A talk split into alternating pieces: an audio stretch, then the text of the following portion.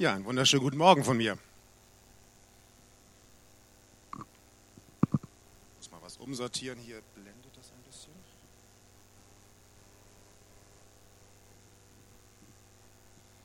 Ja, als ich das letzte Mal hier war, da habe ich über das Thema gesprochen. Jesus, ja, das ist alles schon zu weit.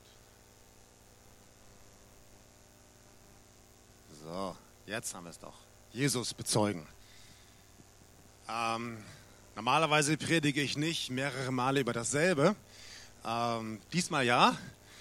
Das klingt dann manchmal so ein bisschen ermüdend. Oh, hat er ja letztes Mal schon drüber gepredigt, kenne ich ja. Aber ich möchte mich heute mal von einer ganz anderen Seite diesem Thema nähern. Und dafür habe ich euch was mitgebracht.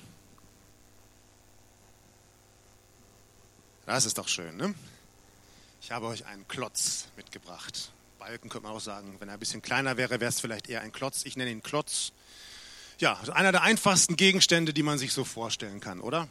Den kann man auch ganz schnell und ganz einfach beschreiben. Der hat sechs Flächen, acht Ecken, zwölf Kanten. Ja gut, man könnte noch weitergehen. Man könnte noch sagen, wie breit ist er, wie hoch ist er, wie tief ist er. Wir könnten den Flächeninhalt von jeder Fläche berechnen. Jetzt kommen die Mathematiker. Die könnten die Diagonalen ausrechnen, die es da überall drin gibt. Das gehört auch dazu. Wir könnten sich uns überlegen, wie fühlt sich die Oberfläche an? Wie ist denn die Oberfläche beschaffen? Ist er glatt oder rau? Ist er makellos oder voller Macken? Und wenn jetzt Leute irgendwo mit Materialkunde zu tun haben, Gut, in diesem Fall ist es ein Holzklotz, aber es könnte ja auch irgendein anderes Material sein. Man macht sich Gedanken, was für ein Material ist das, was ich da habe? Metall, Holz, Plastik, irgendwas anderes. Verändert sich das Material, wenn sich die Temperatur verändert? Welche Eigenschaften hat dieses Material? Das ist jetzt ein Holzklotz. Ja, was für ein Holz ist es denn? Hartholz oder Weichholz? Da kommen die Ranger. Ja, von was für einem Baum ist es denn? Was kann man damit denn machen? Welche Dichte hat dieses Holz? Welchen Belastungen kann das Holz standhalten? Was kann ich damit bauen? Was hält es aus? Wenn man Dächer baut, kann es eine bestimmte Schneelast tragen oder nicht? Dann die Herkunft. Wo kommt dieses Holz her? Aus welchem Baum wurde es gemacht? Wann wurde, wo stand dieser Baum eigentlich mal?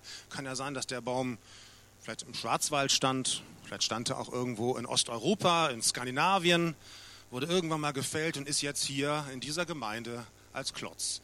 Eine lange Geschichte. Tja, und das alles bei so einem ganz simplen Klotz. Ich lasse den einfach mal hier so ein bisschen stehen, mal sehen, wann er runterfällt.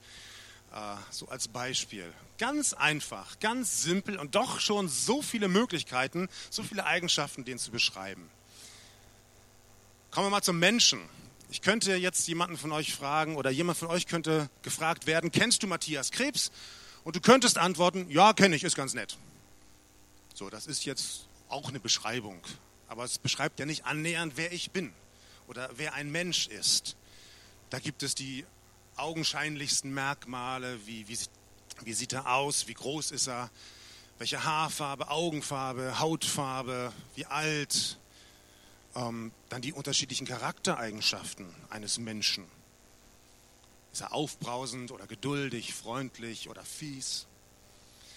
Der Intellekt, ich kann das Wort noch nicht mal aussprechen, Intellekt oder die Begabung, die ein Mensch hat, die gehören dazu. Damit kann man einen Menschen beschreiben.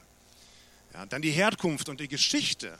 Wo komme ich her? Wo bin ich geboren? Was habe ich erlebt? Jeder von uns, jeder von euch hat eine einmalige Geschichte. Es gibt niemanden, der diese Lebensgeschichte hat wie du. Und du kennst die ziemlich gut.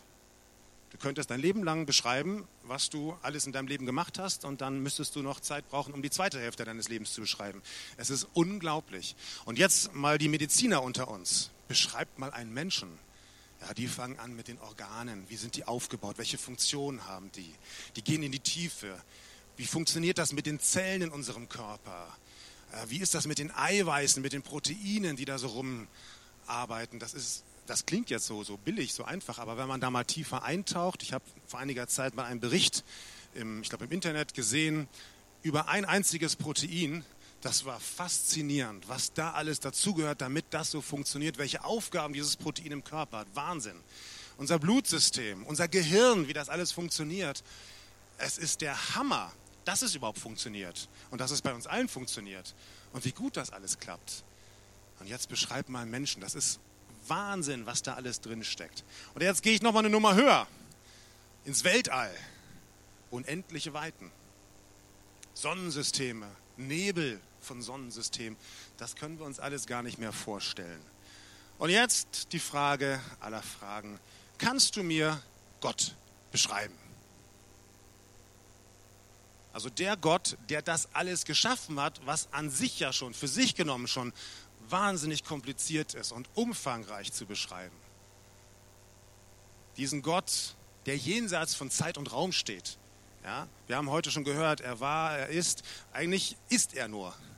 Er hat gar keine Vergangenheit und keine Zukunft, denn das gibt es bei Gott nicht. Gott hat die Zeit erfunden. Er steht jenseits von Zeit. Er ist gar nicht an die Zeit gebunden. Er stellt sich einmal im Alten Testament vor als der Ich bin. Das ist mein Name. Ich war nicht, ich werde nicht sein, ich bin. Ich bin immer. Ich bin der ewig Seiende. Für mich gibt es keine Vergangenheit oder keine Zukunft. Unser Verstand reicht nicht aus, um Gott zu beschreiben. Das geht nicht. Und vielleicht verstehen wir dann das erste Gebot, oder für manche sind es zwei Gebote, ähm, etwas besser. Es kommt, je nach Zählweise kann man das unterschiedlich zählen. Ich lese mal den ganzen Text vor. Und Gott redete all diese Worte und sprach, ich bin der Herr, dein Gott, der ich dich aus dem Land Ägypten, aus dem Haus der Knechtschaft herausgeführt habe. Du sollst keine anderen Götter neben mir haben. Und jetzt kommt der Punkt, wo ich hin will. Du sollst dir kein Bildnis noch irgendein Gleichnis machen, weder von dem, was oben im Himmel, noch von dem, was unten auf Erden, noch von dem, was in den Wassern unter der Erde ist. Bete sie nicht an und diene ihnen nicht. Nun, wenn wir das hören, dann denken wir vermutlich an irgendwelche Götzenbilder, an Statuen aus Stein oder Holz oder so, wie das goldene Kalb zum Beispiel im Alten Testament. Ähm, Im Hinduismus, da gibt es sehr, sehr viele Götter. Da müsst ihr mal äh, Tamilen fragen, die kennen sich da ganz gut aus. Und all diese Götter haben auch oft ganz viele Statuen und Bilder. Aber das ist ja von uns so weit weg. Wir sind ja in einer aufgeklärten Gesellschaft. Da gibt es das doch nicht, oder? Wer betet denn in Deutschland bitte schön irgendeine Statue an? Also in unserer westlichen Kultur, damit hat das wenig zu tun. Also hat eigentlich dieses Gebot ja auch wenig mit unserer Kultur zu tun, oder? Verkürzt sagt Gott hier, mach dir kein Bild von mir. Den Ausdruck kennen wir. Ich muss mir mal ein Bild von etwas machen. Also ich muss in irgendeine Situation hineingehen, ich muss mir das anschauen, muss es verstehen, begreifen. Ich will mir ein Bild davon machen oder ich muss mir selbst ein Bild davon machen. Ich habe eine bestimmte Vorstellung. Und jetzt sagt Gott, mach dir kein Bild von mir. Vergiss es, wenn du versuchst, mich zu verstehen oder mich zu begreifen. Immer wenn du denkst, jetzt habe ich es begriffen, jetzt habe ich was von Gott verstanden, dann ist Gott immer noch mal größer. Dann ist er immer noch mehr als das, was wir gerade begriffen haben. Wir haben vielleicht einen kleinen Aspekt von seinem Charakter verstanden, ein, einen Teil. Aber bei weitem haben wir Gott nicht verstanden. Ja, wenn du denkst, Gott sagt mir so, wenn, wenn du denkst, du weißt, wer ich bin, dann bin ich immer noch anders, noch größer. Wenn du meine Größe denkst, verstanden zu haben, dann bin ich noch größer als das, was du denkst. Wenn du denkst, du hast meine Liebe begriffen, dann liebe ich immer noch stärker als das, was du von mir begriffen hast. Und deswegen, und jetzt kommt diese Stelle, begrenze Gott nicht. Reinhard Ulonska hat das mal, der war ein ehemaliger Präses unseres Pfingstbundes, er hat das mal so ausgedrückt, er hat gesagt, mache dir oder mach kein Bild von Gott mit einem festen Rand drumherum. Denn Gott sprengt jeden Rahmen. Er passt nicht in ein Bild, was in irgendeiner Form begrenzt ist. Gott ist größer größer als unsere Vorstellung. Wir können Gott nicht begreifen und weil wir Gott nicht begreifen können, können wir ihn auch nicht verstehen. Hm. Das ist jetzt ein bisschen schwierig für alle die, die gerne intellektuell an das Wort Gottes herangehen. Meine Frage, wenn Gott so groß ist, so unbeschreiblich ist, so unverstehbar ist, gibt es eigentlich Fragen, die Gott nicht beantworten kann? Ja, gibt es alle unsinnigen Fragen. Die kann Gott nicht beantworten. Zum Beispiel, wie viele Stunden hat ein Kilometer? Oder ist gelb jetzt rund oder viereckig? wir lachen. Aber manchmal stellen uns Kinder solche Fragen und wir sagen, ich kann dir darauf jetzt keine Antwort geben, das ist die falsche Frage, das ist, da gibt es keine Antwort drauf, das geht nicht. Und die Kinder verstehen das nicht. Und ich glaube, dass viele unserer großen theologischen, metaphysischen Fragen, die wir so haben, vor Gott genauso sind. Gott sagt, ey, das ist ganz anders. Ich kann, euch das, ich kann dir da gar keine Antwort drauf geben, weil du verstehst das gar nicht. Ich glaube, der Himmel wird einmal unsere Probleme alle lösen. Aber nicht so, dass, äh, dass Gott das jetzt scharfsinnig uns genau erklärt, wie das jetzt genau zusammenhängt, sondern ich glaube, wenn wir einmal bei Gott sind, werden wir erkennen, das hat nie ein Problem gegeben. Das war gar nicht, war, war nie eine Frage. Gott ist so groß, so mächtig. Und wir sind oft so unzufrieden, weil Gott scheinbar unsere Gebete nicht erhört.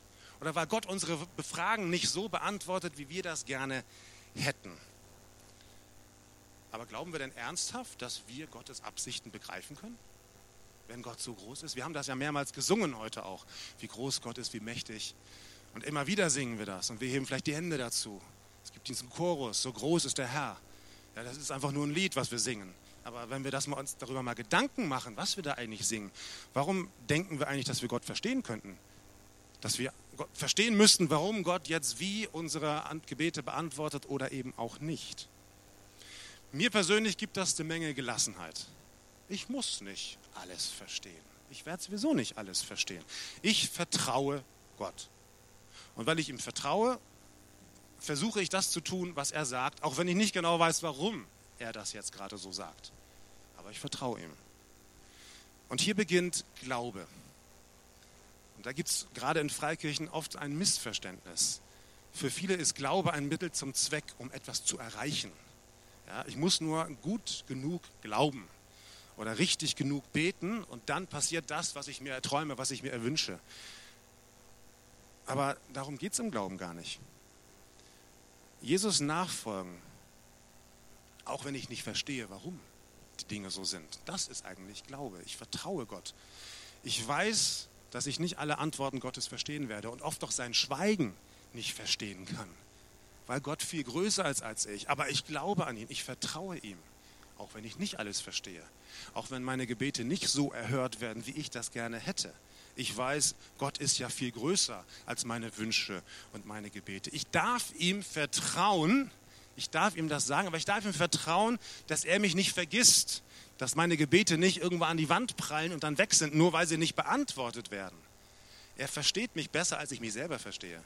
Und er hat bessere Antworten als die, die ich mir erhoffe von ihm.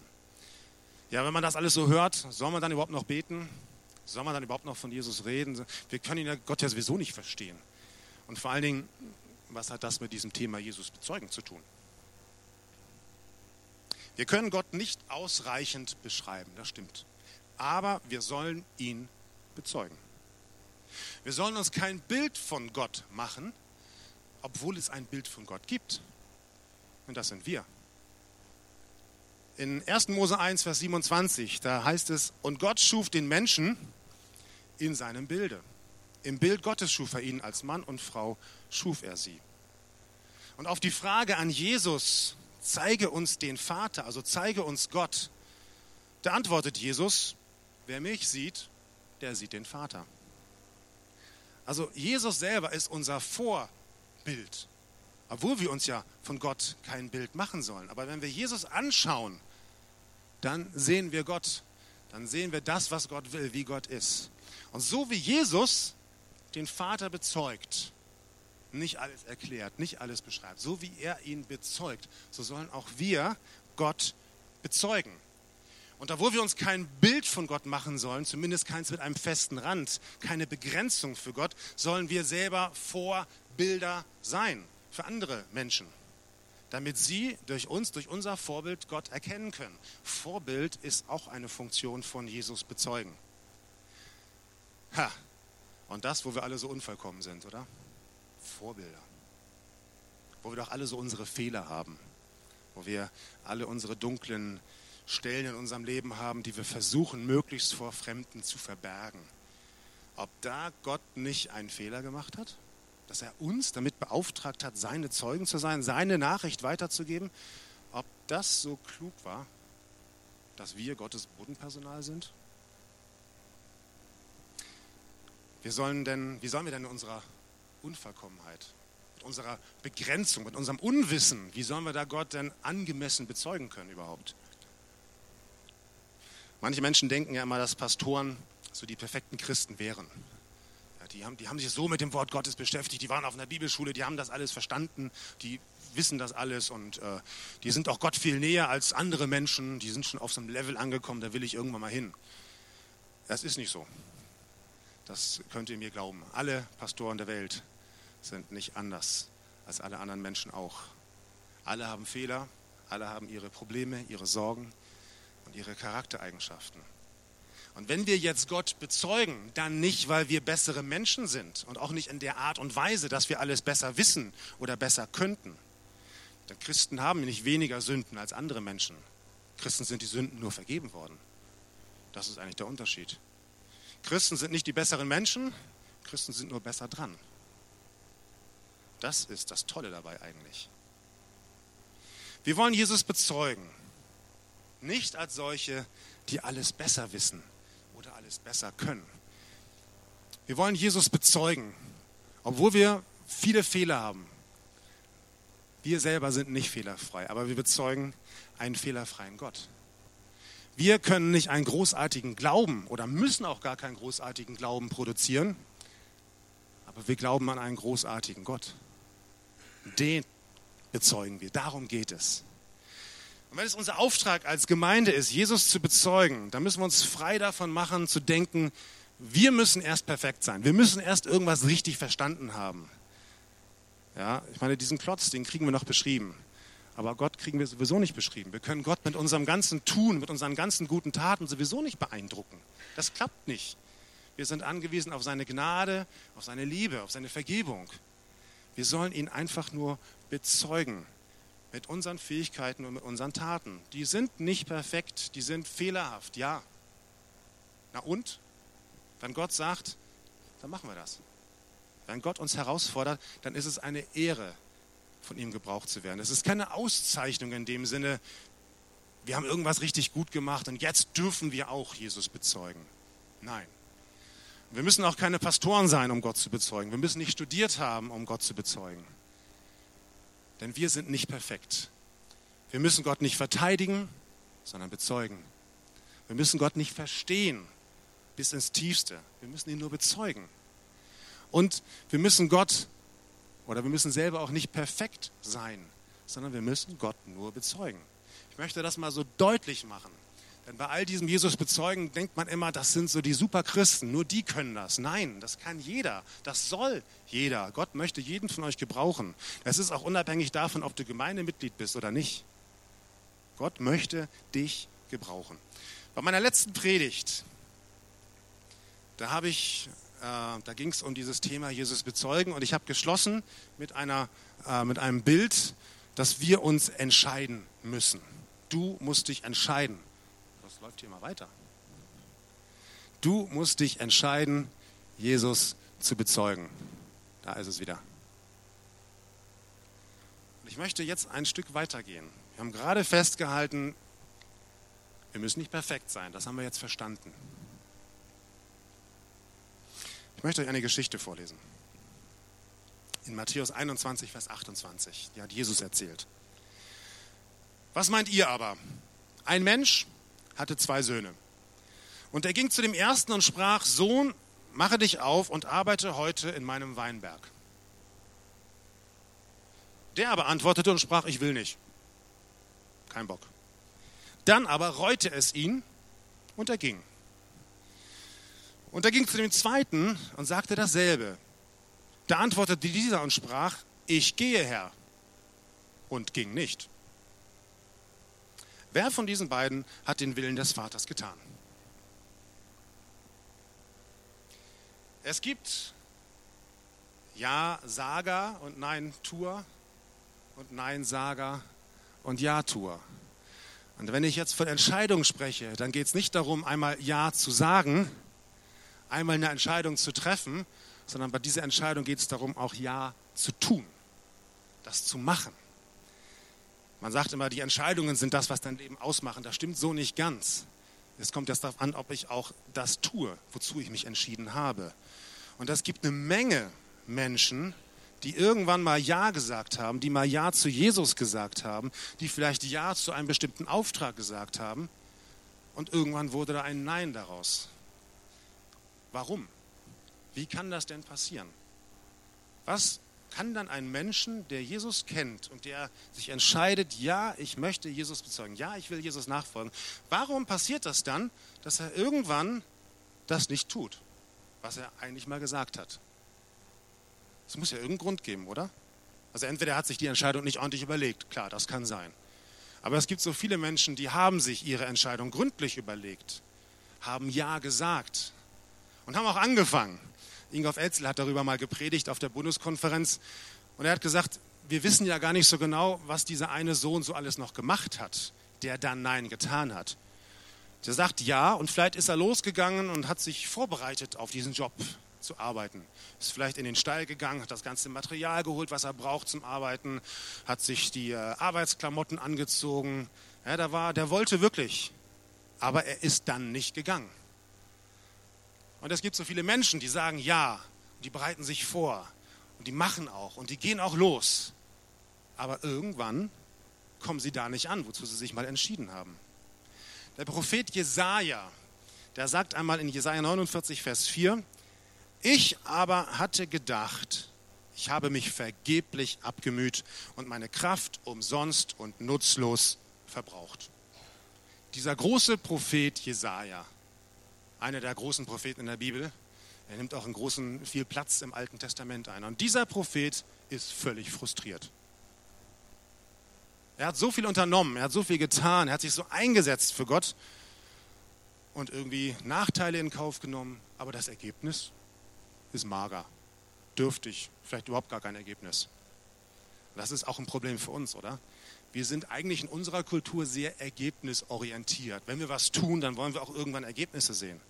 Ja, dann wollen wir auch irgendwann sehen, dass das was bringt, was wir da tun. Es gibt oft die Frage, was bringt das? Manchmal die Frage, was bringt mir das? Aber auch, was bringt das denn den anderen? Da reagiert ja gar keiner drauf. Keiner will das hören, was ich sage. Und da ist Jesaja nicht der Einzige. Es gibt einen anderen ganz großen Propheten in der Bibel, Elia.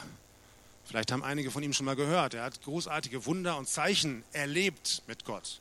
Und irgendwann kommt an einen Punkt, wo er noch nicht mal mehr leben wollte. Der war lebensmüde. Der wollte eigentlich, dass er stirbt, obwohl er noch gar nicht so alt war. Der hatte keine Lust mehr. Der war total frustriert. Das war einer der ganz großen Ja-Sager, der das Volk Israel damals aufgefordert hatte, jetzt sagt doch mal Ja zu Gott. Entscheidet euch doch mal. Ja, der diese Entscheidung richtig herausgekitzelt hat aus den Israeliten. Er selber ist von diesem Ja plötzlich weggekommen. Er wollte nicht mehr, er wollte sterben. Und es gibt einen ganz großartigen Lobpreisleiter im Alten Testament, Asaf. Und der schreibt im Psalm 73, Vers 2, ich aber, fast wäre ich gestrauchelt mit meinen Füßen. Wie leicht hätte ich einen Fehltritt getan. Denn ich beneidete die Übermütigen, als ich das Wohlergehen der Gottlosen sah. Der hat sich für Gott eingesetzt im Lobpreis, der war so ganz in der Gegenwart Gottes und sieht dann, wie es allen anderen Menschen geht, denen Gott völlig egal ist, die sich überhaupt nicht um Gott kümmern. Und dann wird er neidisch und eifersüchtig und fragt sich, wozu mache ich das denn hier alles? Wenn es den anderen, die was, alles, die was ganz anderes machen, denen geht es ja viel besser.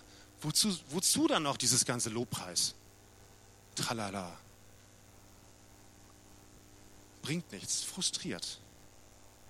Und der Hebräerbrief, der macht das noch krasser der beschreibt das Leben von vielen Gläubigen mit folgenden Worten. Sie wurden gesteinigt, zersägt, versucht. Sie erlitten den Tod durch Schwert. Sie zogen umher in Schafspelzen und Ziegenfällen, erlitten Mangel, Bedrückung, Misshandlung. Sie, deren die Welt nicht wert war, irrten umher in Wüsten und Gebirgen, in Höhlen und Löchern der Erde. Na bravo. Das sind doch mal schöne Aussichten, oder? Da wollen wir Jesus bezeugen. Da sind wir so richtig Feuer und Flamme und total begeistert. Tja, und dann kommt das Leben. Dann kommt die Realität. Und wir werden frustriert. Ich möchte euch sagen, es gibt immer einen Grund aufzuhören, Gott nachzufolgen. Es gibt immer einen Grund Nein zu sagen. Es gibt immer einen Grund, von dieser großen Begeisterung für Jesus in so eine Frusthaltung zu kommen. Immer wieder. Aber ich möchte euch einen Teil bei Jesaja nicht vorenthalten, denn ich habe euch nur den ersten Teil vorgelesen von dem Vers. Der zweite, ich lese es nochmal vor. Ich aber hatte gedacht, ich habe mich vergeblich abgemüht und meine Kraft umsonst und nutzlos verbraucht, doch steht mein Recht bei dem Herrn und mein Lohn bei meinem Gott. So geht dieser Vers weiter. Wir müssen immer wissen, wenn wir uns entscheiden, wir wollen Jesus nachfolgen, wir wollen Jesus bezeugen, wir wollen ganz für Jesus da sein, da gibt es noch jemanden, den stört das. Der möchte das verhindern. Und Satan ist ein Meister darin, uns nach unten zu ziehen, uns zu frustrieren, uns kaputt zu machen. Ja, und er hat viele, viele tausend Jahre Zeit gehabt, das zu üben. Der hat mehr Übung als wir. Ja, wenn wir denken, wir können es mit Satan aufnehmen, kein Problem, das schaffe ich schon. Nein, nein, das schaffen wir nicht. Der ist richtig fit.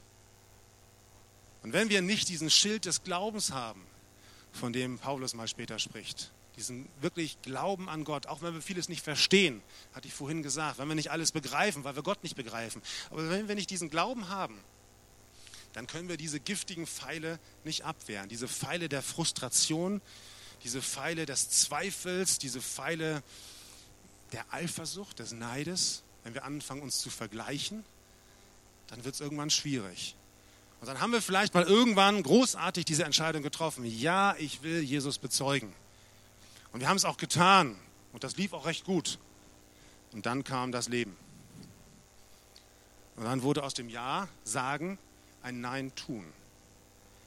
Und deswegen ist nicht nur die Entscheidung wichtig, sondern auch das Tun, das Tun, was Jesus sagt. Nicht in unserer eigenen Kraft, denn dann werden wir automatisch irgendwann auf Grund laufen. Wir kommen, wir kommen nicht mehr weiter. Unsere Kraft ist ziemlich schnell zu Ende. Ich war mal ähm, äh, Leiter eines Schülergebetskreises in München. Ich hatte das übernommen von einem Mädchen, die das geleitet hatte. Die war im CVM und in der evangelischen Kirche. Und dann habe ich das übernommen und ich muss ganz ehrlich sagen, ich dachte so, jetzt geht es aufwärts mit diesem Gebetskreis, weil jetzt komme ja ich. Und ich bin ja Pfingstler, ich bin ja freikirchlich. Ich, ich verstehe das ja alles richtig mit Gottes Wort. Äh, und ich mache das ja alles auch viel besser. Ähm, als ich weg war von dieser Schule, war auch der Gebetskreis weg. Ich habe es nicht geschafft, ihn am Leben zu erhalten. Und ich habe danach gedacht, Mensch, das haben die eigentlich viel besser gemacht. Die haben sich um Nachfolger gekümmert. Die haben das richtig gut gemacht. Ich dachte, ich kann es besser und habe dann irgendwann festgestellt, so gut bin ich doch nicht, wie ich dachte. Und ich habe das noch ein paar Mal in meinem Leben festgestellt, wo ich mit sehr viel ähm, Enthusiasmus in eine Sache reingegangen bin und dachte, jetzt bricht die Erweckung aus mit mir. Ja, da geht's auch in meinem Leben, ich brauche Geschwister in meinem Leben, wir brauchen die Gemeinschaft, das gehört alles dazu. Denn sonst passiert genau das, was wir hier immer wieder auch sehen. Das Leben kommt, der Frust kommt, die Enttäuschung kommt und wir hören auf. Wir gehen nicht mehr weiter. Und da nützt alles, sich entscheiden, Jesus zu bezeugen, nichts. Denn das kommt darauf an, wie ist unser Ende? Wo, wo landen wir später? Ja, viele ähm, großartige Menschen haben toll angefangen. Wir denken an den König Salomon, ein großartiger Diener Gottes, der gesagt hat, Gott, ich will gar keinen Reichtum, ich möchte nur Weisheit haben. Ich möchte dir, dich verstehen, ich möchte dir Ehre geben, ich möchte mit meinem Leben dich verherrlichen. Großartiger Anfang, salomonische Urteile, ganz toll. Aber das Ende war ganz anders. Wir belassen das Gott, das zu beurteilen. Das ist nicht unsere Aufgabe. Aber es geht nicht so darum, eine Entscheidung zu treffen, vielleicht in einem emotionalen Augenblick in einem Gottesdienst, sondern es geht auch darum, bei dieser Entscheidung zu bleiben und weiterzugehen.